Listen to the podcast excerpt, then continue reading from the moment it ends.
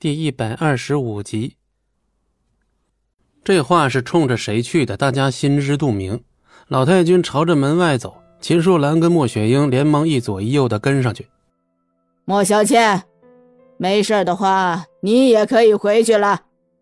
老太君脚步突然一顿，头也不回的说了一句。莫小倩咬牙切齿的盯着戚不义和莫小鱼，那眼神里几乎都是厌恶与怨毒之色。没听见我说的话吗？知道了，奶奶。等到这些人离开之后，莫小鱼就像全身脱力一样，瘫倒在那张舒适的真皮转椅上。这一天发生的事儿已经多到足够让他大脑宕机了。可就在这时，莫小鱼突然想起了什么，立刻用一种异样的眼神看向了戚不义。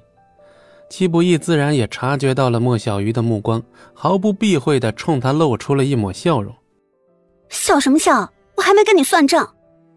算账？我没我没问你借钱啊！还跟我装傻充愣？你到底你到底你？莫小鱼本来还是怒气冲冲的样子，但话说到一半，好像被抽空的底气似的，怎么都说不出口了。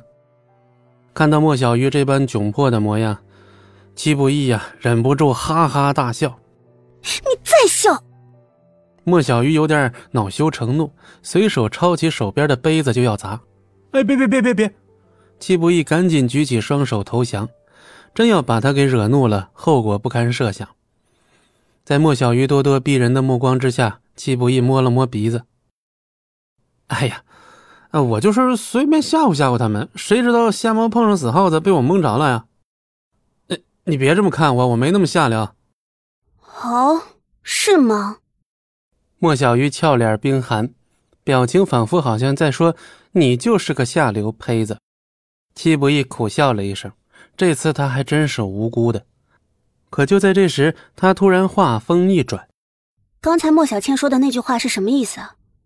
他似乎很了解你有多下流吗？”啊，什么话呀？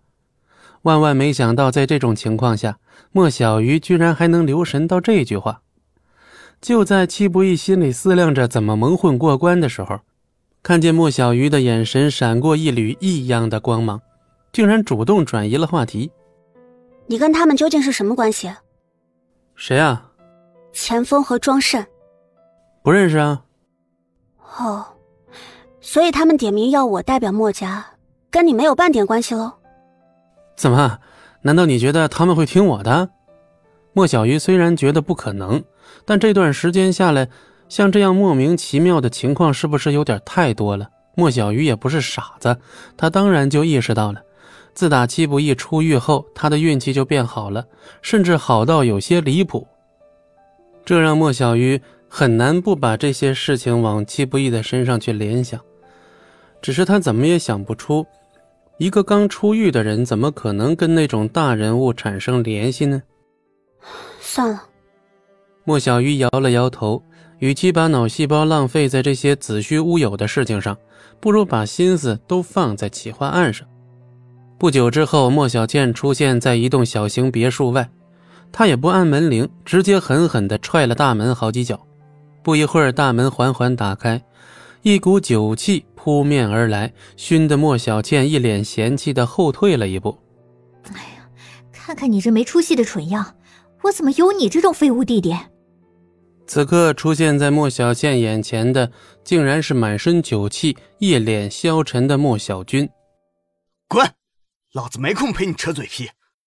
幸亏莫小鱼没把你陷害他的事情告诉奶奶，否则你还能躲在这里喝酒。操！难道还要老子去谢谢他？那是你的事儿，跟我没关系。莫小倩，你他娘的是不是脑子有病？有病就去治，赶紧滚！我今天来是为了通知你一下。莫小鱼已经成功拿下了秦风的合同了。哼，关我屁事儿！哼，那庄慎今天也点名要莫小鱼代表莫家参与天创的招标，是不是也不关你的事？你说什么？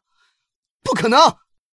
莫小军两眼一瞪，本来还不信，可是看着莫小倩的表情，心里顿时一沉。